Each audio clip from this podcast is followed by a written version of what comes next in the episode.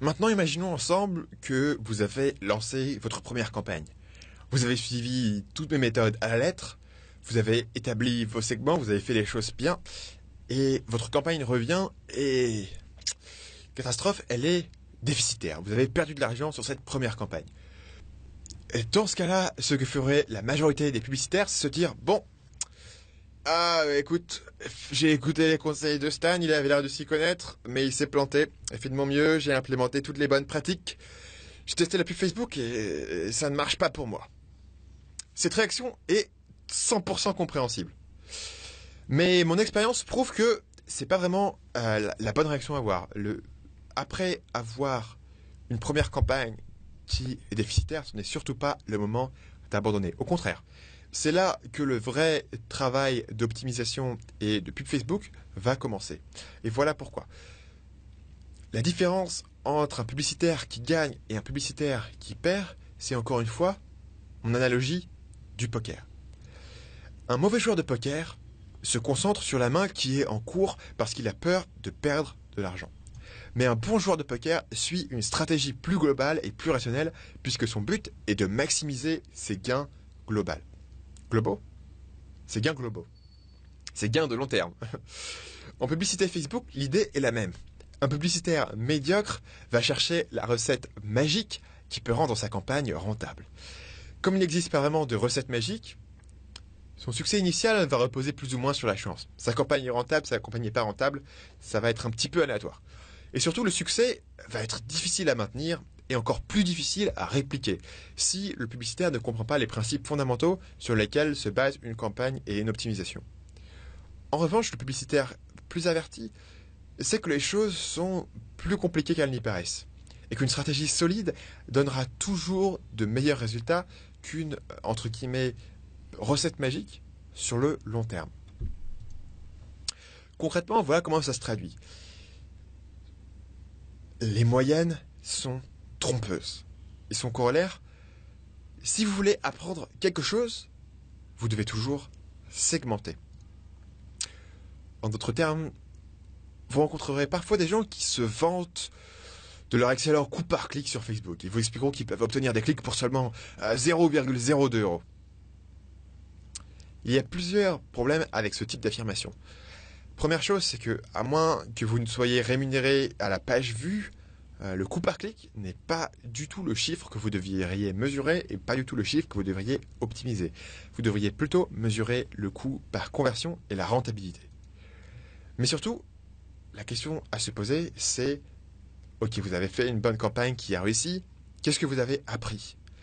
Est-ce que votre résultat est réplicable sur une nouvelle audience plus important ou est-ce que c'est un coût éphémère sur une audience minuscule? Le problème, c'est que quand vos coûts finiront inévitablement par monter, puisque rien n'est jamais stable sur Facebook, est-ce que vous comprenez pourquoi votre campagne fonctionne ou fonctionne pas? Est-ce que vous allez pouvoir prendre des actions correctives au fur et à mesure pour continuer à optimiser et pour continuer à performer sur la plateforme? Prenons ensemble l'exemple d'une étude de cas qui a été publiée sur mon site il y a quelques mois. Je ne vais pas rentrer dans l'ensemble des détails dans cette vidéo puisque l'étude de cas est assez longue et assez détaillée. Si vous souhaitez la lire en entier, il y aura un lien qui se trouvera sous cette vidéo où vous pourrez lire l'étude de cas en entier. En l'occurrence, cette étude de cas est vraiment intéressante puisque vous allez voir comment on peut augmenter les profits de quasiment rien à des profits très généreux sur une campagne en seulement 4 semaines. Donc l'objectif de cette campagne, c'est de générer un maximum de prospects, sachant que chaque prospect vaut 8 euros pour le client. C'est-à-dire que tant qu'on est en dessous de 8 euros, on, investit le maximum de budget sur la campagne. Pour des raisons de confidentialité, je ne peux pas vous donner le nom ou l'URL du client en question. Euh, par contre, ce que je peux vous dire, c'est qu'il s'agit d'un institut de formation professionnelle euh, post-bac. Donc voilà les résultats de la première version de la campagne. Ce que vous pouvez voir ici, c'est que cette version a généré 2 euros de profit avec un budget euh, investi de 72 euros, ce qui correspond voilà, à deux segments grosso modo. Donc c'est un un, mini test pour voir ce qu'on pouvait générer euh, là-dessus. Euh, étant donné les heures passées sur cette campagne, 2 euros de profit, c'est pas vraiment glorieux. On peut considérer que la campagne est largement perdante. En revanche, ce que vous voyez, c'est que j'ai suivi mes propres conseils. Donc d'abord, le test a été mené euh, sur une semaine avec des résultats euh, qui vont être très fiables et rapides en termes de résultats, puisque c'est une seule semaine. Euh, deuxièmement, le budget a été limité à 72 euros seulement afin de minimiser les risques. Troisièmement, les chiffres mesurés se concentrent sur la rentabilité, c'est-à-dire que l'on mesure avant tout les coûts publicitaires et le chiffre d'affaires, et non pas le coût par clic par exemple, le taux de clic, qui sont des chiffres qui sont annexes euh, et qui ne sont pas essentiels pour mesurer la rentabilité. Mais surtout, cette campagne est conçue comme un ensemble de tests. C'est-à-dire que la moyenne sur la campagne que vous voyez ici, 2 euros de profit, 3% de retour sur investissement, ne veut pas dire grand-chose. Tout ce qui compte, c'est les résultats de chaque test sur ces segments. Tout ce qui compte, c'est ce qu'on va pouvoir faire sur la deuxième version, sur la deuxième semaine et sur les semaines qui suivent. Comme beaucoup de campagnes qui sont entre guillemets perdantes, la moyenne ici est trompeuse, puisque si on analyse les choses de plus près, voilà ce qu'on découvre. Certaines publicités sur certains segments sont déficitaires et font baisser la moyenne. Mais d'un autre côté, il y a des segments et des publicités qui sont super rentables.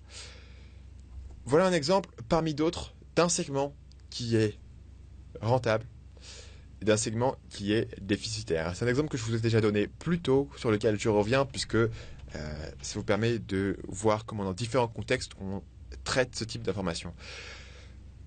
Donc ici, en segmentant les résultats selon l'appareil, c'est-à-dire que d'un côté, on va avoir à gauche l'ordinateur de bureau et à droite, on va avoir les ordinateurs mobiles, téléphones mobiles, pardon.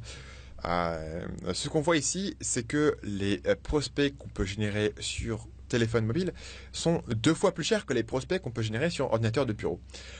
Ce, que, ce screenshot illustre en un seul screenshot. Comment est-ce que vous faites pour transformer une campagne qui est perdante en une campagne qui est rentable? Puisque si on a une campagne qui est perdante, ce screenshot vous dit si on élimine la partie mobile de la campagne, on se retrouvera avec une campagne plus petite, mais beaucoup plus rentable.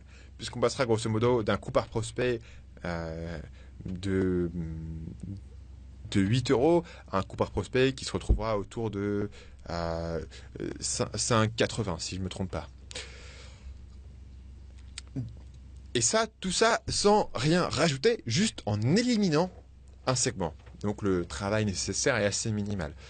Euh, ici, voilà, le simple fait de retirer le budget de la campagne mobile et de le remplacer par du budget sur ordinateur, suffit à faire multiplier les profits de cette campagne par x30. On fait passer le retour sur investissement de 3% à 47%. 47% qui est déjà en une deuxième semaine euh, un retour qui est excellent. Donc le reste de l'étude de cas se poursuit sur le même système.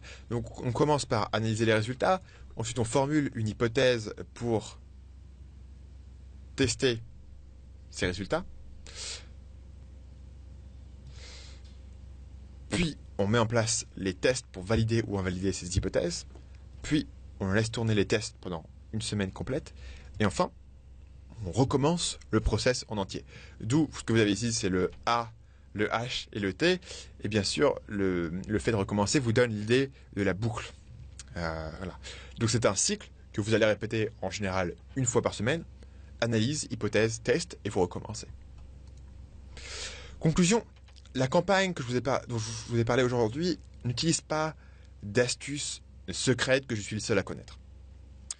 Cette campagne ne repose pas sur une idée créative de génie, elle ne repose pas sur un coup de chance, euh, puisque comme vous l'avez vu, il n'y a pas vraiment eu de chance, la première campagne n'était pas rentable. Cette campagne repose entièrement sur une application rigoureuse d'une stratégie qui fonctionne, et cette stratégie, c'est bien sûr la boucle à acheter. Le résultat, c'est une campagne qui génère en seulement 4 semaines un retour sur investissement de 67%. Ça veut dire qu'à chaque fois qu'on va investir 100 euros sur cette campagne, on va en retirer 167 euros. Et ce, de façon quasiment automatisée, ça tourne, voilà, ça a été fait, le travail d'optimisation a été fait. On va continuer à optimiser la campagne pendant de nombreuses semaines, puisqu'on veut toujours élargir le budget, avoir euh, de meilleurs retours, etc. Mais vous avez ici l'idée, un exemple de à quoi ressemble la boucle à acheter très concrètement dans la pratique. Si vous souhaitez plus de détails et je vous conseille d'aller voir l'étude de cas, j'ai mis le lien de l'étude de cas sous cette vidéo. Cliquez dessus, lisez-la à votre guise, voyez comment chaque étape analyse de façon rigoureuse différents paramètres, voyez comment certains tests donnent des résultats énormes et d'autres tests donnent des résultats négatifs ou des résultats neutres. L'idée est que vous allez voir dans la pratique concrètement comment fonctionne l'optimisation acheter.